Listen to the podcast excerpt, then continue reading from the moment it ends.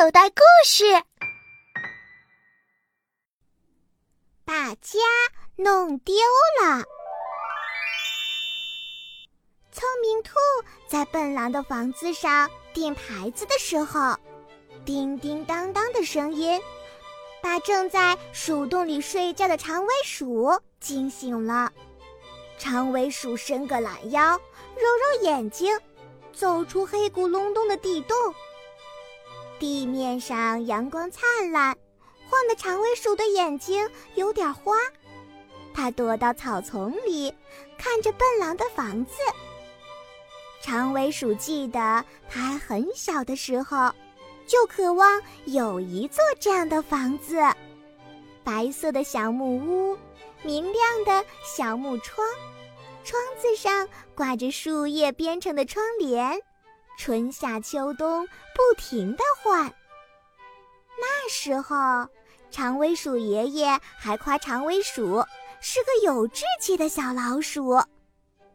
长尾鼠爷爷讲给小长尾鼠一把鼓励儿，说道：“小长尾鼠，赶快学本领，等你长大了，自己建一座木头房子吧。”小长尾鼠吃着谷粒儿，长成了大长尾鼠。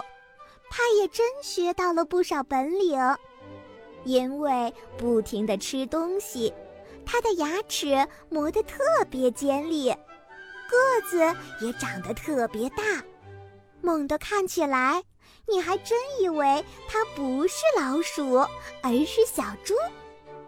它偷东西的本领十分高强。只要他看上了什么，心里想偷，就一定能偷到。就因为有了这个本领，他发觉其他的本领都不再需要了。长尾鼠在草丛里眯眯眼睛，马上做出了一个决定：把笨狼的房子偷到手。牌子定好了。聪明兔和笨狼站在房子前。聪明兔说：“好啦，你再也不用担心这座房子啦。”笨狼满意的点点头。长尾鼠把胡子翘一翘，轻蔑地说：“哼，咱们等着瞧。”第三天，天下起了大雨。雨从早上下起，直到中午还没有停。雨点落在树叶上，沙沙沙；雨点敲打着小木屋，小木屋叮叮当当，好像在唱歌。笨狼喜欢这样的雨天。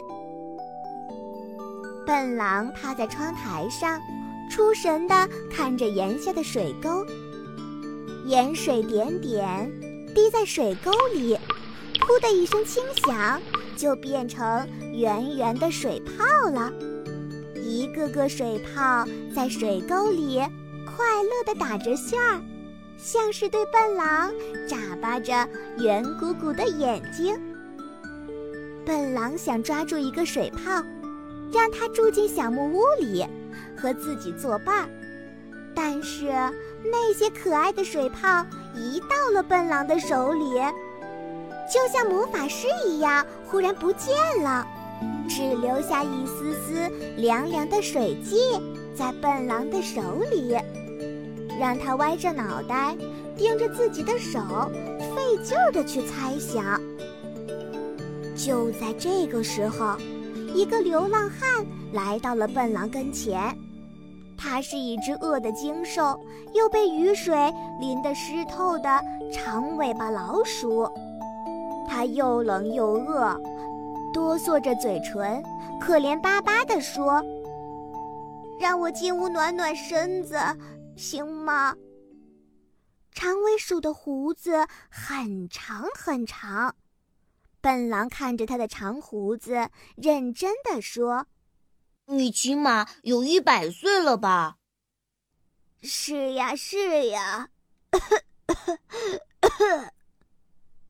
长尾鼠听笨狼这么说，顺便弓起背，使劲咳嗽两声。笨狼让长尾鼠住进了小木屋，给它吃了牛奶和面包，还让它睡在软软的小床上暖身子。笨狼一点儿也不知道，这个家伙就是长尾鼠。下雨的时候，长尾鼠正在地洞里睡觉。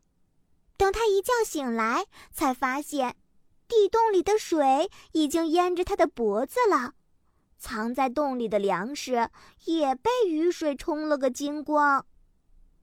长尾鼠从地洞里逃出来，叹了一口气：“唉。”我只好去偷那座小木屋了。他穿过草丛，雨点像鞭子一样抽在他身上。他咬牙切齿地骂道：“这鬼天气！”雨终于停了，太阳露出笑脸，照得门前的树叶闪闪发亮。长尾鼠在床上躺得舒舒服服的。一点儿想走的意思也没有，他还把笨狼的牛奶和面包搬到床上，吱嘎吱嘎吃开了。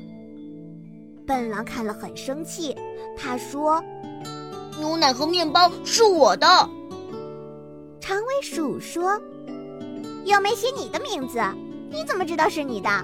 要真是你的，你喊他一声，看他答不答应你。”笨狼不知道长尾鼠是在耍花招，他真的大声喊：“牛奶，牛奶，面包，面包！”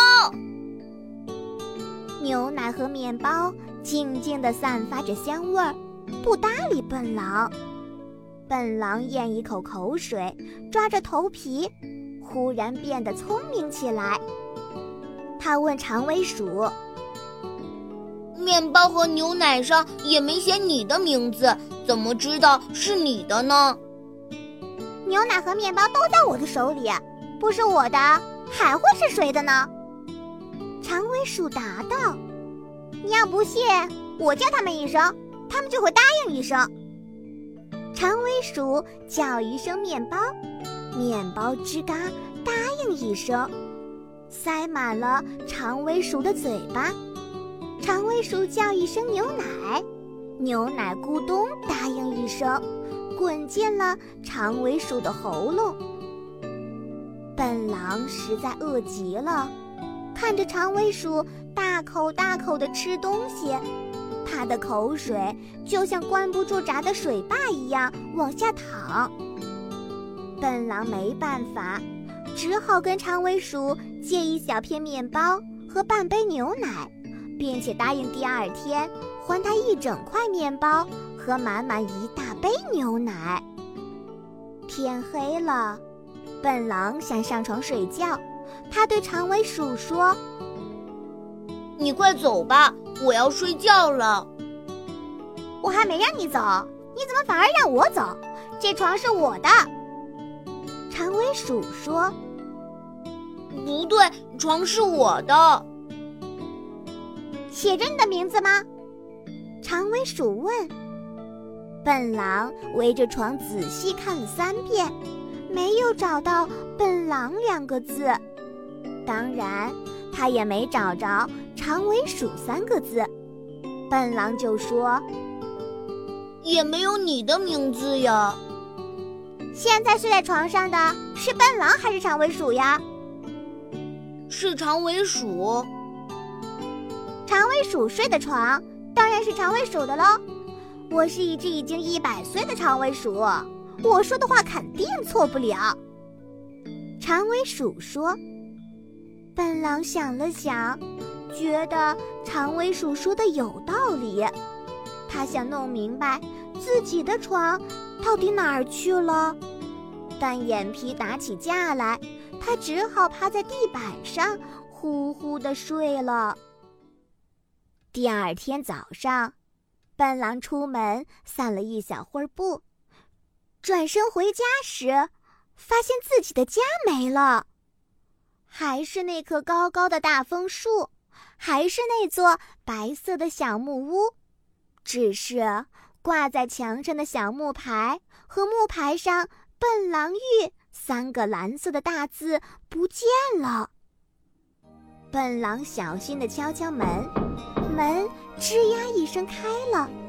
长尾鼠从门缝里探出尖尖的嘴和长长的灰胡子。这是笨狼的家吗？不是，这是长尾鼠的家。长尾鼠一边回答，一边将一块木牌挂在墙上。你看看这上面的字，“老鼠月”。笨狼仔细地看了又看，还伸出一根指头，跟着上面的字一笔一画地写了一遍。没错，是老鼠月。笨狼礼貌地说声对不起，掉头跑进森林，急急忙忙去找自己的家。笨狼在林子里转了一圈，又回到小木屋前。再转一圈，还是回到小木屋前。一棵高高的大枫树，一座白色的小木屋，都没错。可是墙上的牌子却写着“老鼠寓”。这儿是长尾鼠的家，这大枫树和小木屋都是长尾鼠的。笨狼得去找自己的大枫树和小木屋。笨狼在森林里转了二十圈，他仔细地回想着自己家的模样，回想着自己散步时走过的路和路上的一草一木，每次都差点就要找到自己的家了。可是，一停住脚步，抬起头来，还是“老鼠寓”三个字。笨狼伤心极了，他又饿又累。坐在大枫树下发呆。笨狼，你在这儿干什么？怎么不回家？聪明兔蹦蹦跳跳的跑过来，关心的问：“我把家给弄丢了。”笨狼哭着说。聪明兔指着小木屋：“那不是你的家吗？”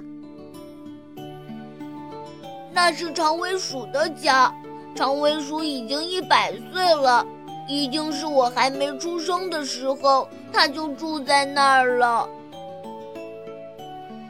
聪明兔看见墙上的木牌和木牌上的字，便什么都明白了。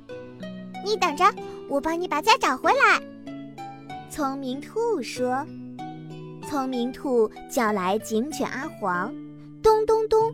一起敲响了小木屋的门。长尾鼠正躺在床上，大口大口地喝着牛奶，吃着面包呢。听见敲门声，他神气地问：“谁在敲门？”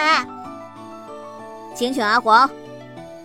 长尾鼠吓得一个跟头掉到了床底下，他定定神，哧溜哧溜跳到窗台上。想从那儿逃走，哪里逃？警犬阿黄一伸手，转眼之间就把长尾鼠抓住了。长尾鼠不服：“我的事儿你管不着，你不知道狗咬耗子是多管闲事吗？”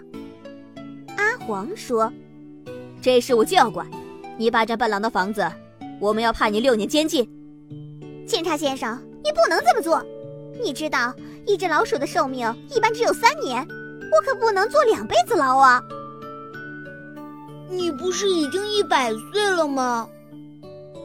笨狼睁大眼睛，惊奇地问：“哼，我骗你的呢！”长尾鼠神气地扬起脖子，笨狼更惊奇了：“哎呀，你撒谎还这么神气呀！”警犬阿黄把长尾鼠带走了，聪明兔对笨狼说：“好啦，你可以回家啦。”但是笨狼不肯走进小木屋，他说：“你看这三个字，这里明明是老鼠的家嘛，我可不占老鼠的房子。”笨狼又走进森林，找自己的家去了。他对聪明兔说：“我一定能找到的，你别担心。机灵的聪明兔摇摇头，咧开红红的三瓣嘴，笑一笑，从口袋里摸出一支蓝色粉笔。他把木牌上的字擦干净，用蓝色粉笔重新写了三个字。当笨狼从森林里转了一圈，又回到大枫树下时，他高兴地跳了起来。眼前是一座美丽的小木屋，墙上有三个好看的蓝色大字“笨狼寓”。这才是我的家呀！我说了，我一定能找到的嘛。笨狼骄傲地说。